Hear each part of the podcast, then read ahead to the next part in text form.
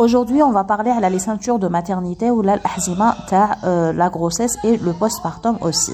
Donc, la grossesse, on a plusieurs modifications. Le corps les plus importants, c'est le poids du ventre et euh, la laxité euh, ligamentaire et les modifications les courbures la colonne vertébrale. premièrement des douleurs lombosacrées donc la région rouge donc quitte qu'on a douleur à ce niveau le type de ceinture avec un maintien. Ils sont un peu euh, gênants pour les personnes qui s'assoient beaucoup, mais pour les femmes qui travaillent les positions debout.